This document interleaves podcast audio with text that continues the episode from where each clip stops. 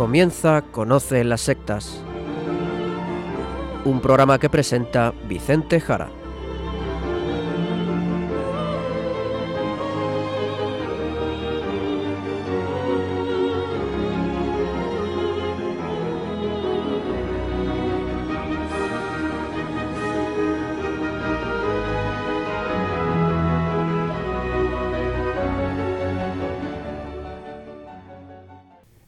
Buenas tardes, queridos amigos de Radio María. Empieza ahora Conoce las sectas, el programa de sectarismo de Radio María España, dirigido y realizado por la RIES, la Red Iberoamericana de Estudio de las Sectas. Quien les hable como es habitual y encargado por los propios RIES para su dirección, Vicente Jara. Y también con todos ustedes, Izaskun Tapia Maiza. Izaskun, buenas tardes. Muy buenas tardes a todos.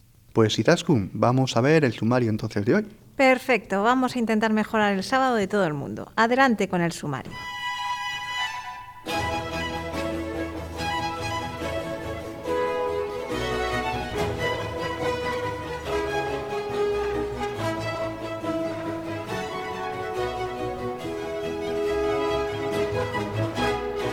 Hoy, en este programa, seguiremos hablando de los mormones y concretamente hablaremos del papel que juega la Biblia en este grupo. Y seguiremos con la sección de noticias a cargo del sacerdote Luis Santamaría desde la diócesis de Zamora.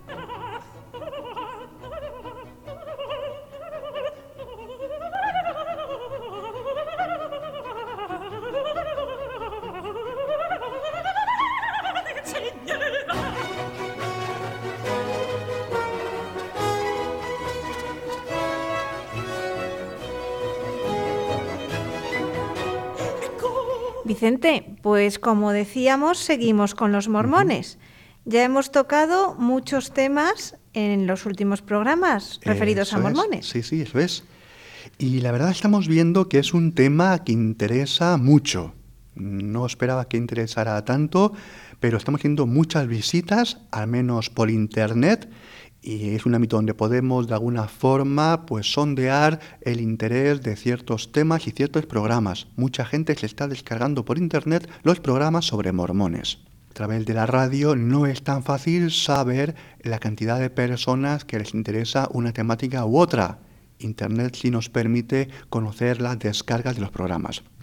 Hay mucho que explicar y declarar sobre este grupo sectario, a pesar de hacerse llamar iglesia, y hoy, pues con lo que has dicho antes, Izaskun. Pues bien, vamos a hablar de la Biblia y del papel que tiene en esta secta. Pues dinos un poco, Vicente, para situarnos. Vamos a ver, mucha gente, como ya hemos dicho en otros programas, hablando de los mormones, pueden pensar que este grupo, los mormones, son cristianos. Quien venga ya escuchándonos en programas en esta temática ya tendrá claro, creemos, que no son cristianos. Lo hemos dicho y hemos ido dando muchos datos para mostrar que este grupo no son cristianos. ¿De acuerdo? Por lo que hemos dicho, por ejemplo, sobre las ideas que ellos tienen de Jesucristo, del concepto que ellos tienen de Dios, de los sacramentos, por lo que les hemos contado de cómo ellos manipulan la escritura. También por el tema que ellos dicen de que ellos tienen continuas revelaciones, que ellos pueden incluso alterar el texto de la Biblia o alterar incluso cosas que aparecen en sus libros sagrados, como el libro de Mormón. Es decir, por diferentes cosas que hemos ido hablando, vemos claramente, y lo seguiremos viendo, que ellos no son cristianos. ¿De acuerdo? Bien. Nunca lo han sido, nunca lo han sido, y no pueden serlo. Es algo, es un grupo totalmente ajeno al cristianismo. Bien, pero sin embargo, hay elementos que son confusos, Vicente. No me, no me dirás que no, empezando por el nombre. Eso es, claro. Los mormones, o como ellos se definen, la iglesia de Jesucristo de los santos de los últimos días. Que aparte de esto de santo de los últimos días, que bueno, a lo mejor un día podemos explicarlo un poco más, eso de iglesia de Jesucristo, pues parece que son un grupo protestante más, un grupo cristiano pero protestante, pero no es así. Bien, hoy vamos a incidir en el tema de la Biblia, ¿de acuerdo? En el tema de la Biblia, porque sabemos, y ellos lo dicen, que ellos usan la Biblia. Y en su libro de Mormón, efectivamente, cuando nos encontramos con ellos en la calle, ellos hablan de Jesucristo, Por lo tanto, la gran pregunta es, bueno, quizás sean cristianos, pero yo, en este programa, les estamos diciendo que no lo son. Aclaremos, no son cristianos, ¿de acuerdo? No lo son. Y por tanto vamos a seguir incidiendo dando más datos hoy especialmente sobre la Biblia. Porque atención, los cristianos, todos los cristianos consideran que la Biblia es el libro principal. Por ejemplo, los católicos, nosotros. La Biblia es el libro principal, es la palabra de Dios. También los ortodoxos y también los protestantes, desde luteranos a anglicanos, pasando por calvinistas y todas las diferentes ramas del protestantismo. La Biblia es el libro base de todos los cristianos. Sin embargo, existen diferencias entre católicos y protestantes sobre la Biblia, ¿no es así, Vicente? Eh, a ver, ya que lo mencionas, quizás vamos a recordarlo, que también viene saberlo, al menos tenerlo en la memoria. A ver, decir que para la Iglesia Católica el Antiguo Testamento consta de 46 libros. Antiguo Testamento tiene 46 libros. Y en el Nuevo Testamento, los católicos tenemos 27 libros.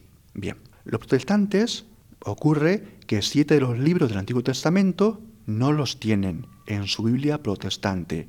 ¿Cuáles no tienen los protestantes? Que sí tenemos los católicos. El libro de Judith, Tobías, primero y segundo de Macabeos, Baruch, Eclesiástico y Sabiduría. Además, los protestantes no consideran canónicos algunos fragmentos de los libros de Esther y de Daniel. ¿De acuerdo? Bien, pero al margen de esto, pero que siempre viene bien recordar y tenerlo un poquito claro, como decimos, toda la cristiandad, los cristianos al completo, nos fundamos en la palabra de Dios, en la escritura, en la Biblia. Los católicos, ahora me centro en los católicos, la leemos en la iglesia, dentro de la iglesia, en la tradición de la iglesia, en esa secuencia continuada de apóstoles que Cristo eligió. Y en la iglesia leemos la Biblia. Y por ejemplo citamos ahora el Concilio Vaticano II, que dice lo siguiente, comillas. Estoy citando del Concilio Vaticano II. La Sagrada Tradición y la Sagrada Escritura están íntimamente unidas y compenetradas. La Sagrada Tradición y la Sagrada Escritura constituyen un solo depósito sagrado de la palabra de Dios, confiado a la Iglesia. Fiel a este depósito, todo el pueblo santo, unido con sus pastores, vive en la doctrina de los apóstoles y en esa comunión. Esta tradición, dice el concilio, que deriva de los apóstoles, progresa en la Iglesia con la asistencia del Espíritu Santo. Y así también clarificamos este tema que siempre es importante tenerlo claro. Pero bueno, en el programa de hoy de Conoce las Sectas, este no es exactamente el tema, diferencias entre protestantes, católicos y demás. Lo importante aquí es señalar que todos los cristianos tenemos a la Biblia como el fundamento. De acuerdo, y entonces los mormones, los mormones no. Vamos a verlo, por ejemplo, citando un artículo de fe de los mormones. Decir artículo de fe es decir algo muy serio, muy importante. Pues vamos a citar el artículo de fe número 8 de los mormones, que dice lo siguiente, Izaskun. Creemos que la Biblia es la palabra de Dios hasta donde esté traducida correctamente. También creemos que el libro de Mormón es la palabra de Dios. Exactamente. Y esto que acaba de leer Izaskun es la clave para interpretar lo que realmente opinan de la Biblia los mormones. Bien, Vicente, pero tal y como he leído, eh, los mormones dicen hasta donde esté traducida correctamente. ¿Qué significa esto? Sí, eso es, hasta donde esté traducida correctamente. A ver, sabemos que Joseph Smith, el fundador de los mormones, tradujo estoy usando el mismo verbo, traducir, tradujo el libro de Mormón. Lo hemos visto en otros programas. O al menos eso es lo que él dice. Un libro en planchas de oro, que hemos explicado aquí, que nadie ha visto, que no lo tenemos, porque él dice que un ángel, el que se lo dio, se lo llevó al cielo. Luego también hemos visto en otros programas que también Joseph Smith tradujo unos papiros egipcios que compró a un vendedor ambulante, pero los estudiosos egipcios luego indicarían que, bueno, eso de que lo tradujo, su traducción, pues fue un auténtico disparate. Es decir, que esto de traducir, aunque él decía que traducía como un don divino, pues los especialistas, en este caso concreto de esos papiros que sí tenemos, pues fue un auténtico desastre, una invención. Bien, además sabemos que las traducciones de Joseph Smith las hacía con unas piedras mágicas que él las metía en su sombrero, metía luego su cabeza y entonces él así traducía pues cosas que le venían pues del cielo. O bien, como él decía que era un profeta, también decía que Dios le hablaba y por lo tanto como vidente, como profeta, podía traducir con mensajes celestiales. Eso es, esto es lo que vimos en programas pasados.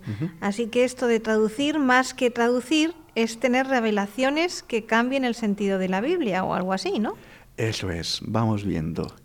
A ver, cuando los mormones hablan de traducir, no hay que pensar en el significado de traducir como quien traduce un texto del castellano al inglés o al francés o a cualquier otra lengua. Y si hablamos de Biblia, quien conozca un poco el mundo de la Biblia, tenga formación bíblica, no tiene que pensar que traducir significa pues una exégesis científica de la Biblia, porque no es eso. No se refiere, por lo tanto, esto de traducir de los mormones a un estudio científico aplicado a unos textos de base hebrea, aramea o griega, como es el Antiguo Testamento y Nuevo Testamento, no es nada de eso.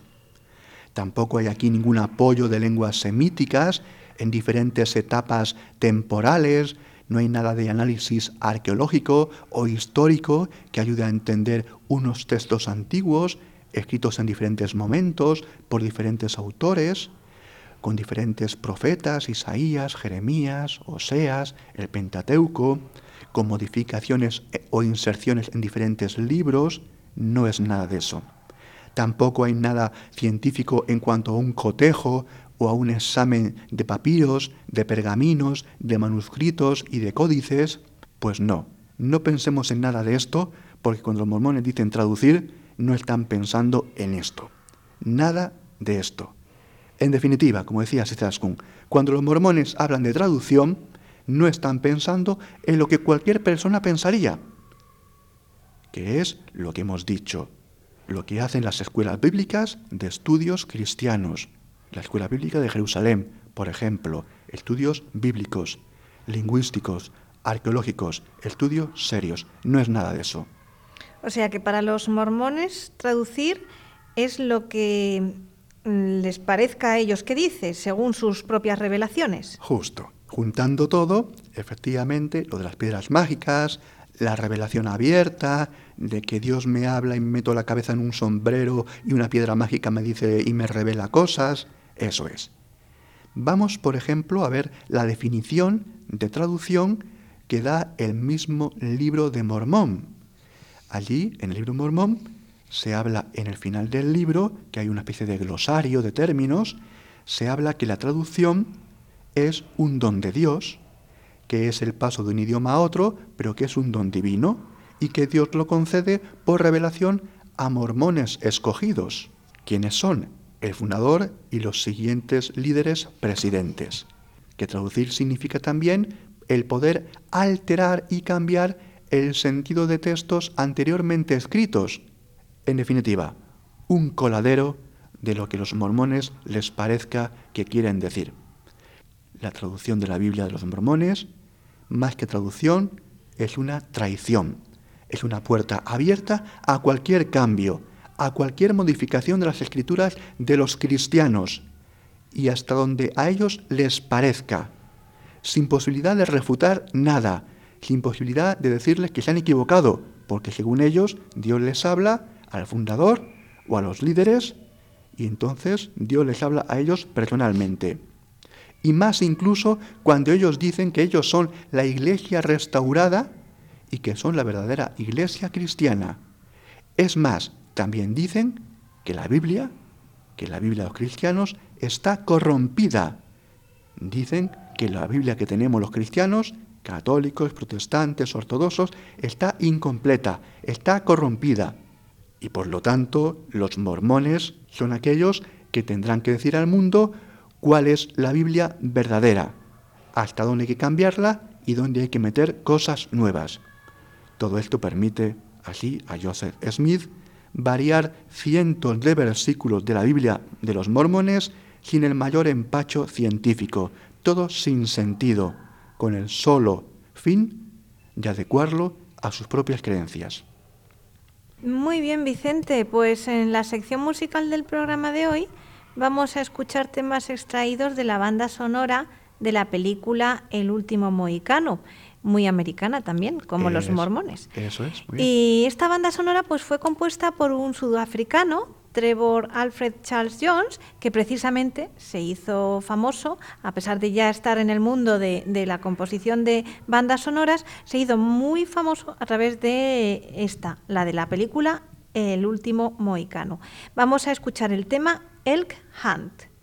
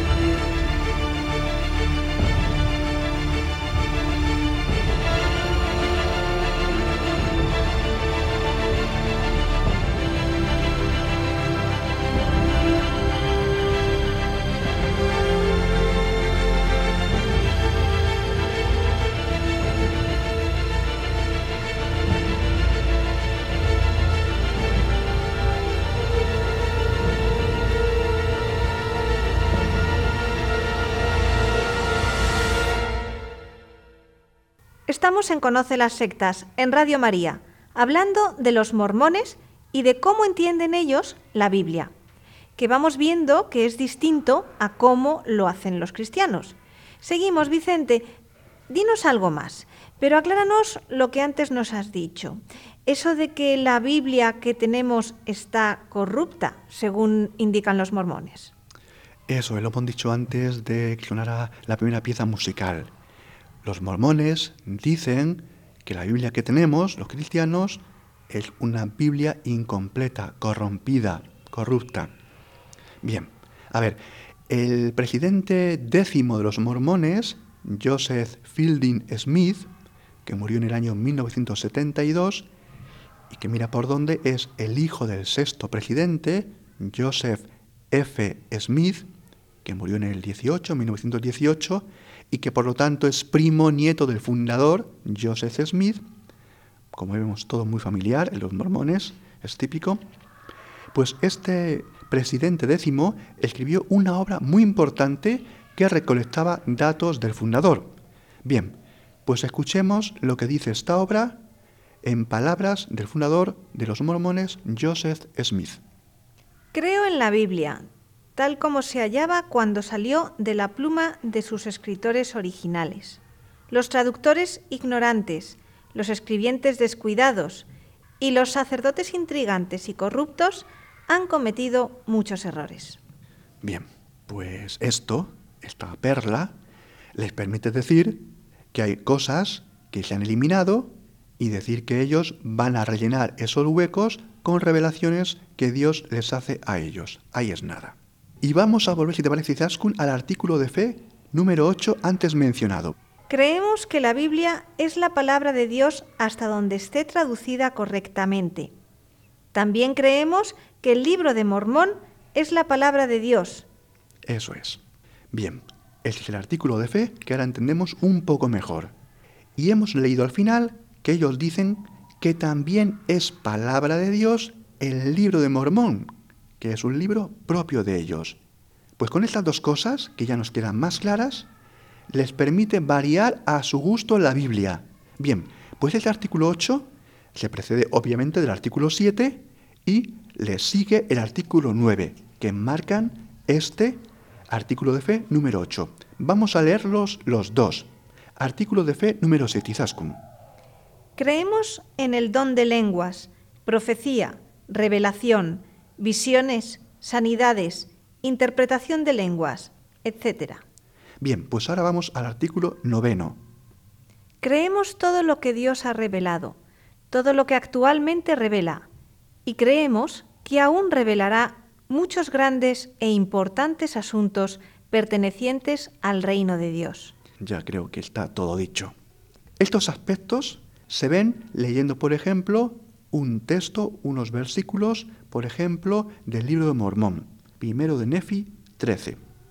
Nefi ve en visión el establecimiento de la iglesia del diablo entre los gentiles, el descubrimiento y la colonización de las Américas, la pérdida de muchas partes claras y preciosas de la Biblia, el estado resultante de la apostasía de los gentiles, la restauración del Evangelio, el advenimiento de las Escrituras en los últimos días y la edificación de Sión. Aproximadamente 600-592 a.C. Y aconteció que el ángel me habló diciendo, Mira, he aquí la formación de una iglesia que es la más abominable de todas las demás iglesias, que mata a los santos de Dios, sí, y los atormenta y los oprime. Y aconteció que vi esta grande y abominable iglesia, y vi que el diablo fue su fundador. Y el ángel del Señor me dijo, Has visto que el libro salió de la boca de un judío, y cuando salió de la boca del judío, contenía la plenitud del Evangelio del Señor, de quien dan testimonio los doce apóstoles. Y después que proceden por la mano de los doce apóstoles del Cordero, de los judíos a los gentiles, tú ves la formación de una iglesia grande y abominable, que es la más abominable de todas las demás iglesias, pues, he aquí, ha despojado el Evangelio del Cordero de muchas partes que son claras y sumamente preciosas, y también ha quitado muchos de los convenios del Señor. Este texto del libro Mormón dice que la iglesia primitiva adulteró y despojó y parcializó el Evangelio de Cristo, siendo, como no, los mormones quienes han de ofrecer el texto completo, corregido y traducido a su modo en el sentido que antes hemos explicado de lo que significa traducir. Pues ahondando en esto, vamos a leerles, para que ya no les quepa ninguna duda, unas declaraciones de Orson Pratt, que fue uno de los líderes iniciales de los mormones. Si se admite que los apóstoles y los evangelistas escribieron los libros del Nuevo Testamento, eso no prueba en sí que fueron inspirados divinamente en el tiempo cuando se escribieron. Agréguese toda esta imperfección a la incertidumbre de la traducción. ¿Y quién, en su juicio cabal, podría por un momento suponer que la Biblia, en su forma actual, fuera una guía perfecta? ¿Quién sabe si había solamente un texto de la Biblia que se haya escapado de la corrupción, que comunique el mismo sentido que comunicó en el original? Como vemos, está dejando caer dudas ante cristianos con poquita formación bíblica.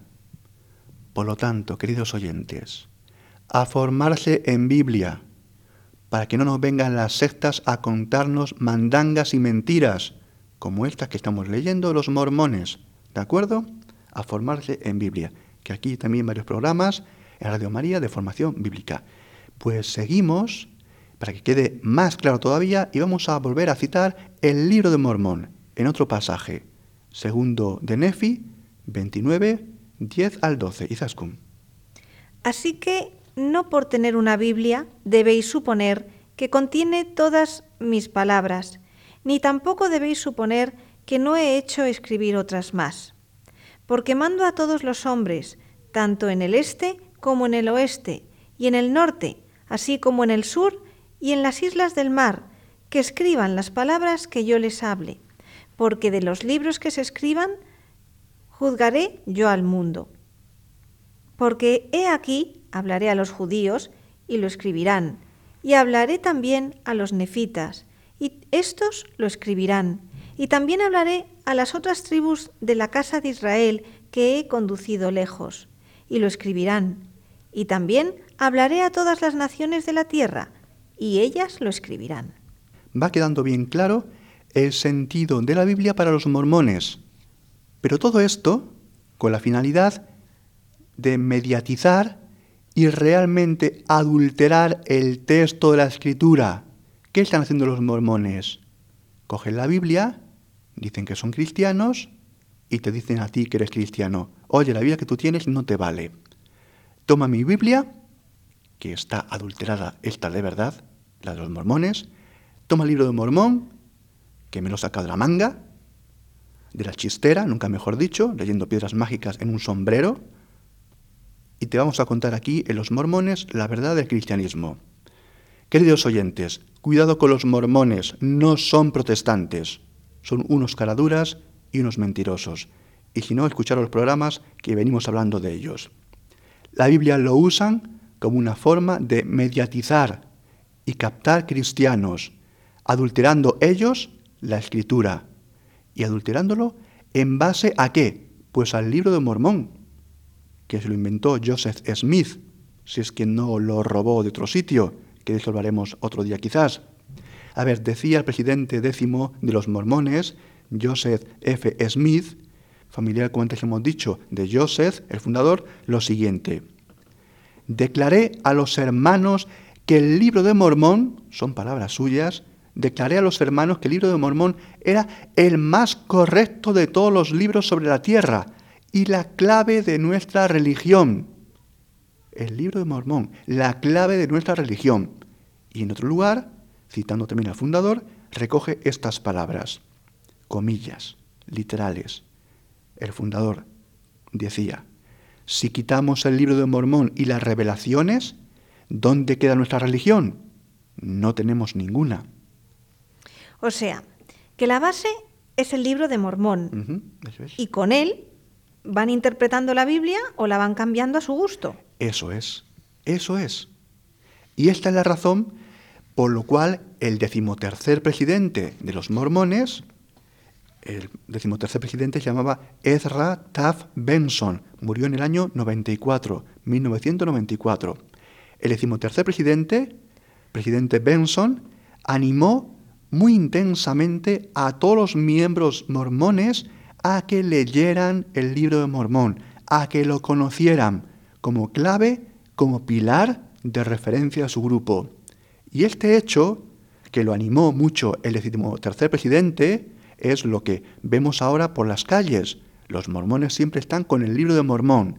Pues esto, queridos amigos, no pasaba antes, porque fue este decimotercer presidente, Benson, el que animó que todos los mormones especialmente leyeran el libro de Mormón lo leyeran. Y esto, este hecho llevó a una compra masiva, a una distribución de millones de ejemplares entre todos los miembros por todo el mundo.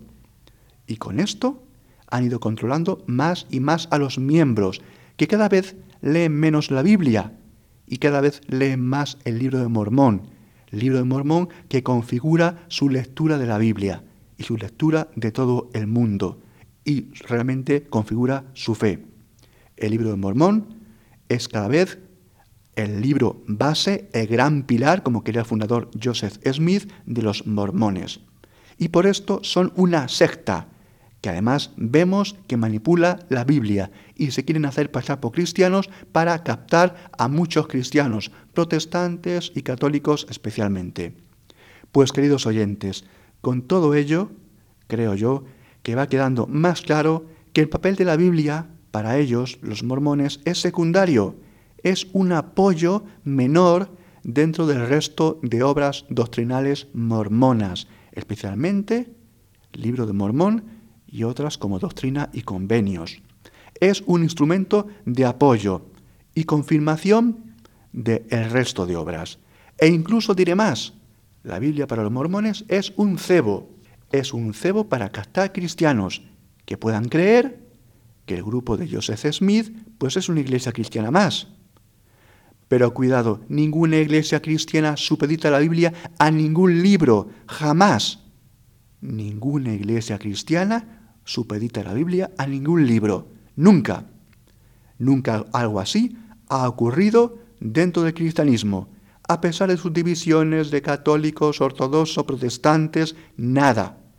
De ahí que los mormones no puedan ser considerados cristianos y estén usando la Biblia como un señuelo ante cristianos sin demasiada formación, que poco a poco y sin darse cuenta, si entraran en este grupo, irían leyendo cada vez menos la Biblia conforme pasa el tiempo y más los otros libros mormones y las propias revelaciones de los mormones. Mucho cuidado con esta secta, mucho cuidado con esta secta que se hace llamar Iglesia de Jesucristo de los Santos de los Últimos Días, los mormones. Pues vamos a escuchar música para reflexionar un poco sobre todo lo que venimos comentándoles en el programa de hoy. Vamos ahora con el tema de Kiss de la banda sonora del último mohicano.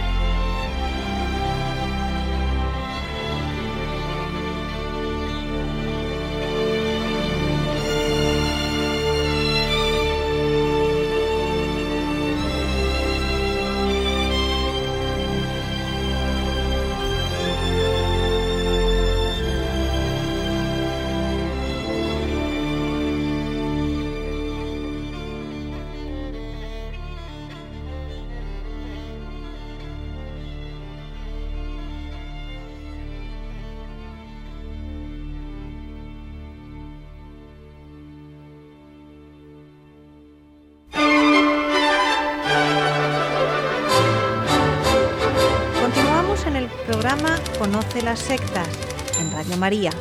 Llega ahora el momento de hacer un repaso de la actualidad con las noticias que ha preparado el padre Luis Santa María, sacerdote de la diócesis de Zamora y miembro de la Red Iberoamericana de Estudio de las Sectas, la RIES.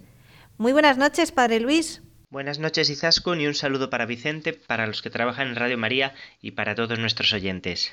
Pues comenzamos ya con la primera noticia, que nos lleva hasta Argentina, donde un obispo dedicó su carta del domingo pasado para reflexionar sobre la nueva era, el esoterismo y hasta la reencarnación.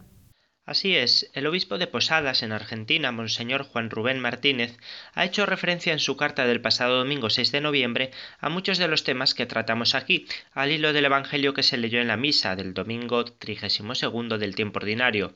Les leo algunos extractos. Así como ocurría en la época de Jesús, actualmente también nos encontramos con una invasión de propuestas religiosas que toman aspectos de la fe cristiana y los mezclan con esoterismo, ocultismo, magia, pseudopsicología, curandería o ciencias alternativas, y sin problemas siguen denominándose cristianas o católicas. El texto del Evangelio de este domingo nos habla sobre uno de los temas centrales de nuestra fe, la resurrección. Con frecuencia nos encontramos con algunos que se manifiestan cristianos, pero por desconocer la centralidad de la resurrección para la fe, creen en la reencarnación, o sea, en que su espíritu vivió en otras personas u otros seres vivientes en diferentes épocas del pasado y se encaminan a vivir otras vidas en el futuro, sin darse cuenta de que la reencarnación no es compatible con la revelación cristiana y con la resurrección. Otros, erróneamente, le ponen el nombre de ecumenismo o espíritu amplio a aceptar cualquier propuesta supersticiosa o sincretista, es decir, mezcla de todo.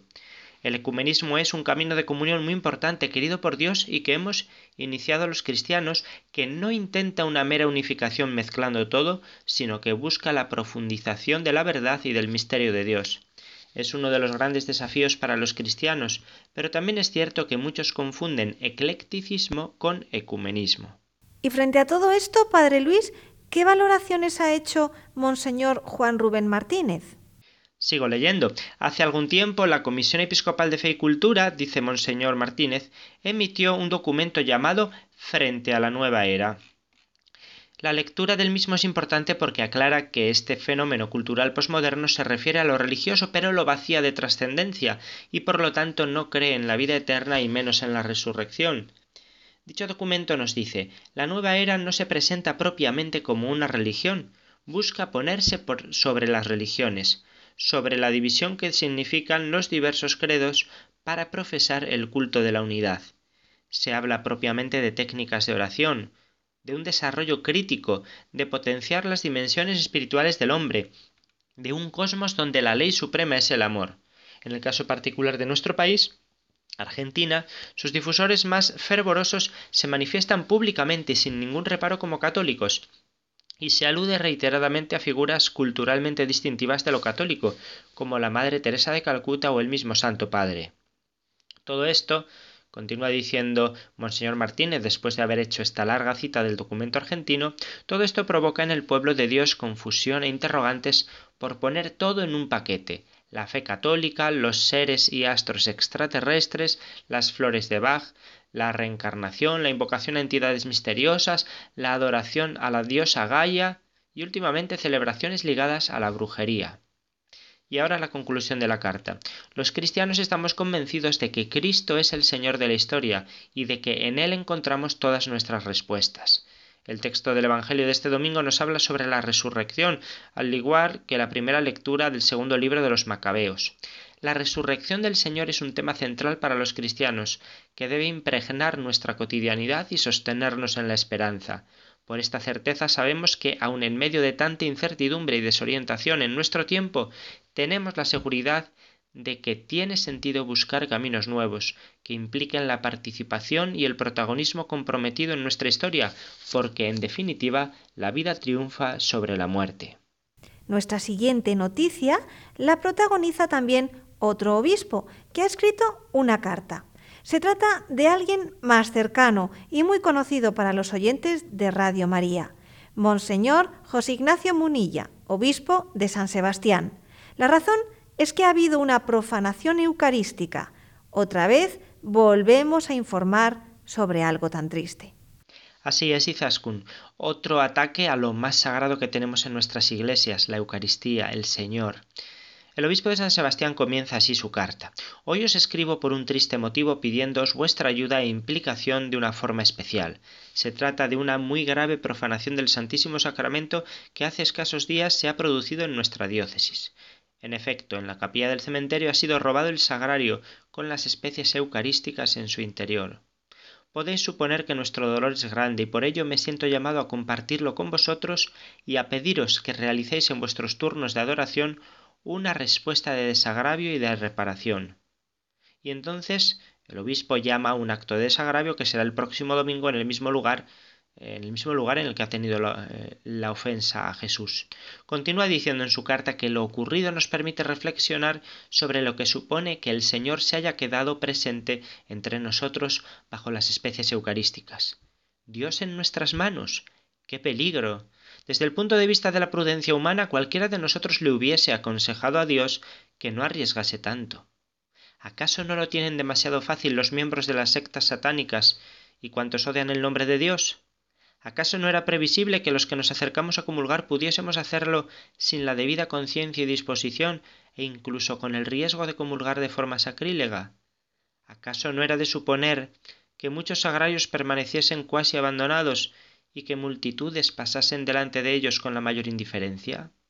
Y sin embargo, él no dudó ni un momento en cumplir su promesa yo estaré con vosotros todos los días hasta el fin del mundo.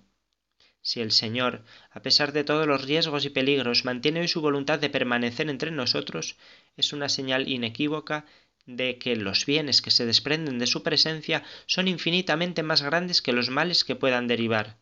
La conclusión es clara, dice Monseñor Munilla. Aprovechemos lo acontecido para renovar nuestra devoción eucarística.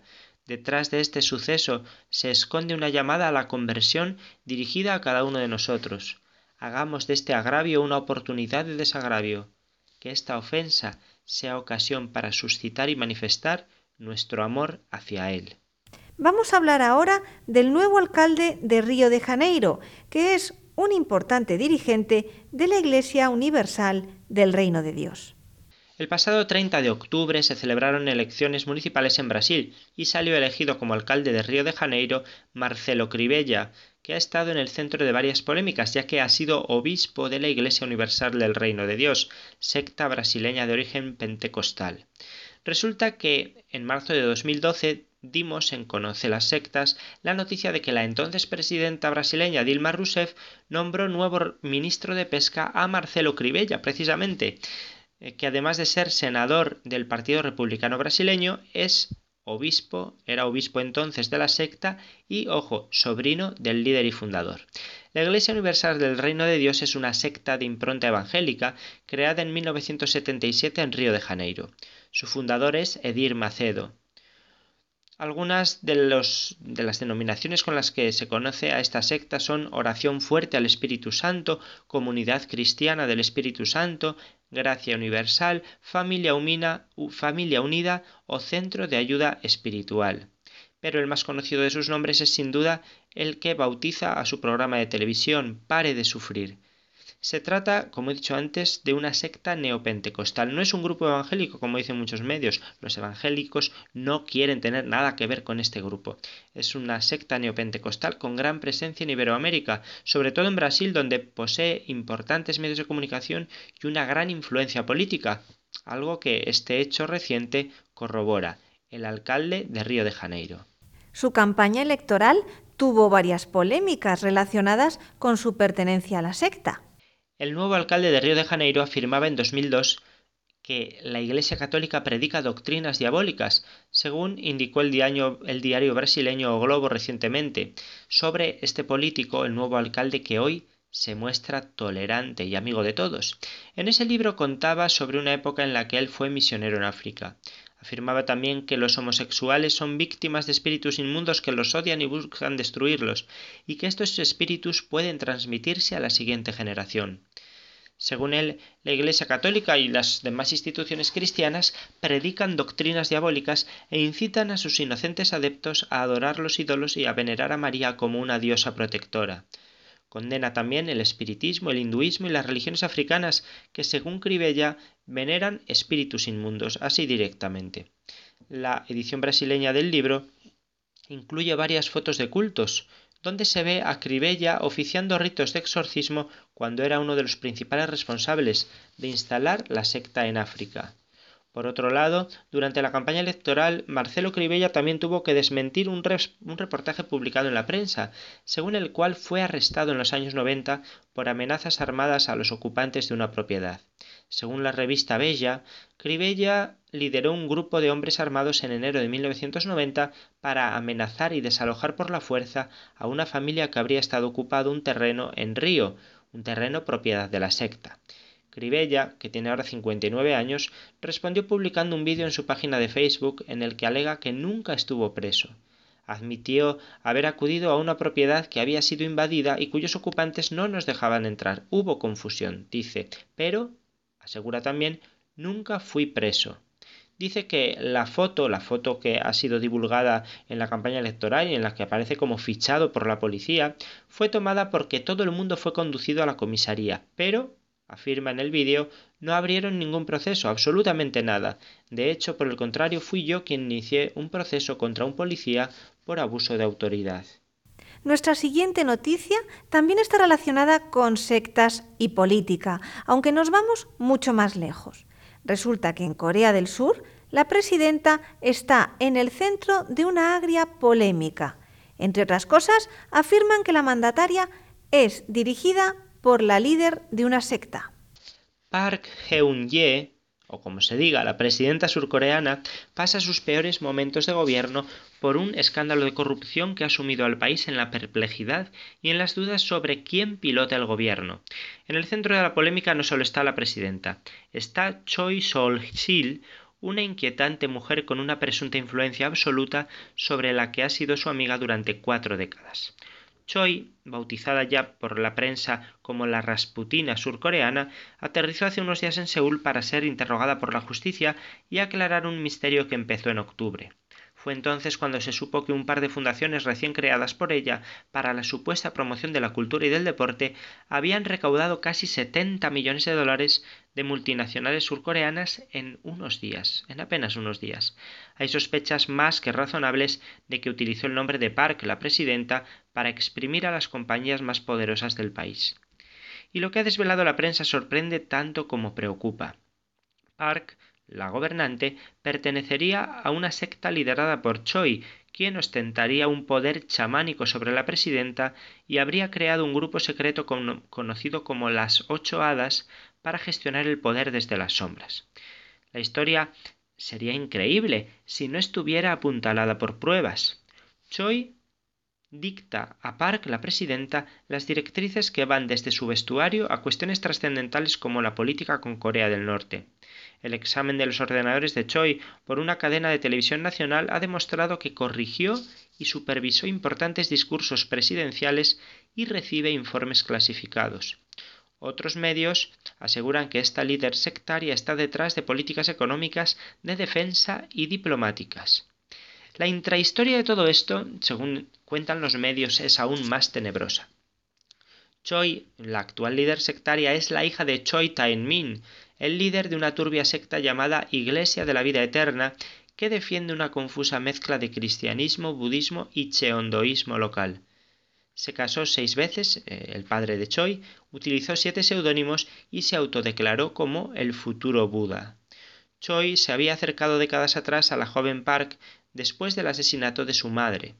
Esta, la madre difunta, se le, había aparecido, se le habría aparecido en sueños a Choi, el líder sectario, para pedirle que ayudara a Park y se comunicara con ella desde el más allá. Desde entonces se convirtió en su mentor hasta que murió en 1994. ¿Qué pasó? Que la presidenta Park habría fortalecido su relación con la hija después de la muerte del líder, de su padre. Por eso es caracterizada en las viñetas de los diarios como una marioneta a la que Choi mueve los hilos por detrás. Y como suele suceder últimamente, las pseudoterapias ocupan parte de nuestro apartado informativo. En primer lugar, hemos sabido que en Italia una nueva pseudoterapia incluye insultos y gritos a los enfermos. Continúa la difusión de las pseudoterapias sin que las administraciones públicas ni las autoridades sanitarias de muchos países hagan nada. La última terapia alternativa en Italia, según leemos en el ABC, la practica una doctora con el método de las agresiones verbales, que incluye hasta insultos a los enfermos. Se trata de Gabriela Mereu, que fue suspendida por el, Colegio de Médicos de Cagliari en Cerdeña. Después se trasladó a Turín, al norte de Italia. Ella rebate así las descalificaciones a su terapia con esta explicación que da en su página web. Yo he ideado la terapia verbal que desde hace años ayuda a muchas personas. Estoy convencida de que la medicina y el médico son solamente vehículos y que un doctor tendría que funcionar solo como un guía. La enfermedad es una expresión que revela en manera metafórica una vivencia emocional que ha llevado a la propia enfermedad. Esto dice ella.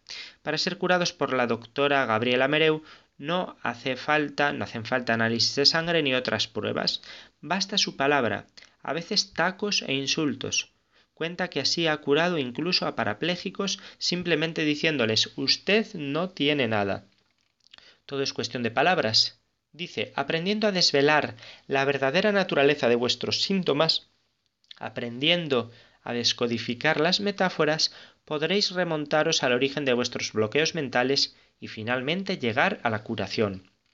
Obviamente también el Colegio de Médicos de Turín acaba de abrir una investigación definiendo sus prácticas como secretas y sin ninguna base científica o clínica. Se la acusa de abuso de la credibilidad popular y de difusión de noticias falsas, exageradas y tendenciosas que crean alarma entre los ciudadanos. Y así es porque a pesar de estas serias advertencias oficiales, dos días después de que se diera a conocer por Internet, más de 150 personas hacían cola ante su estudio improvisado en un edificio popular de Turín. Aquí le han llegado pacientes con todo tipo de patologías, desde tumores hasta epilepsias. La segunda noticia nos lleva a Elche, en la provincia de Alicante, donde el Hospital General Universitario suspendió una charla de bioneuroemoción que estaba prevista para la semana pasada el Hospital General Universitario de Elche ha decidido suspender la conferencia titulada Bioneuroemoción que estaba prevista para el 8 de noviembre y en la que iba a intervenir la presidenta de la Asociación de Médicos Acupuntores y Medicina Integradora de la región de Murcia, María Luisa Iglesias.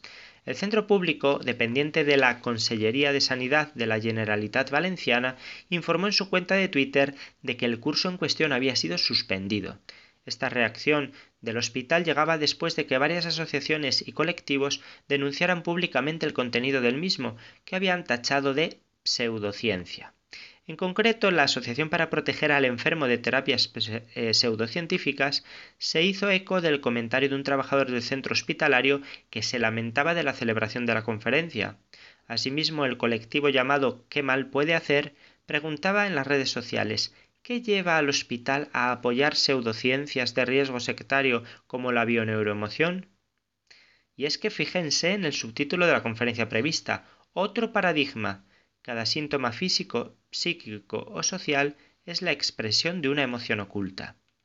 Les recuerdo que la bioneuroemoción es una terapia creada por el español Enrique Corbera, licenciado en psicología y naturópata según su propia declaración, y consiste, según él mismo define, en un nuevo enfoque en la gestión del bienestar que permite trabajar sobre todos los aspectos que condicionan nuestra calidad de vida y ofrecer a las personas una actitud de desaprendizaje para superar las limitaciones.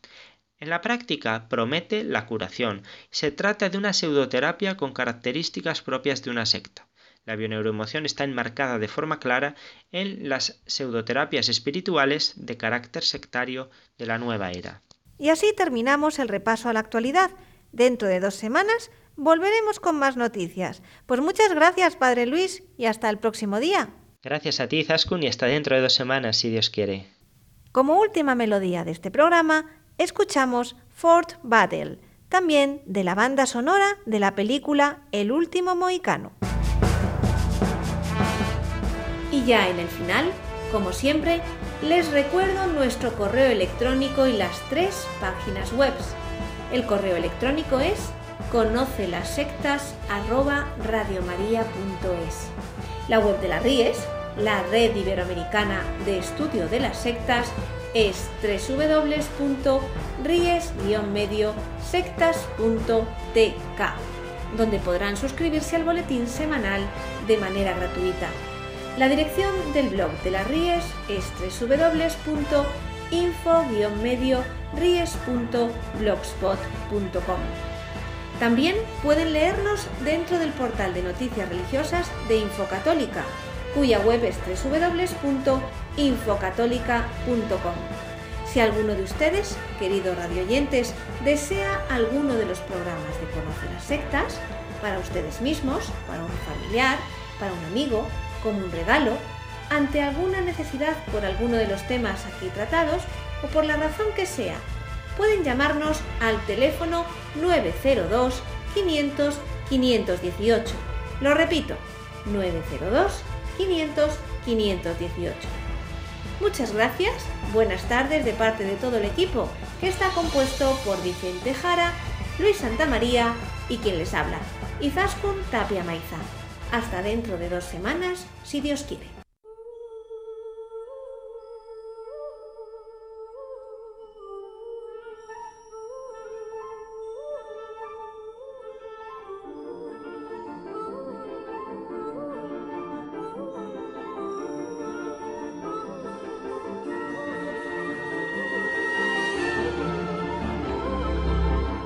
Han escuchado Conoce las sectas, un programa presentado por Vicente Jara.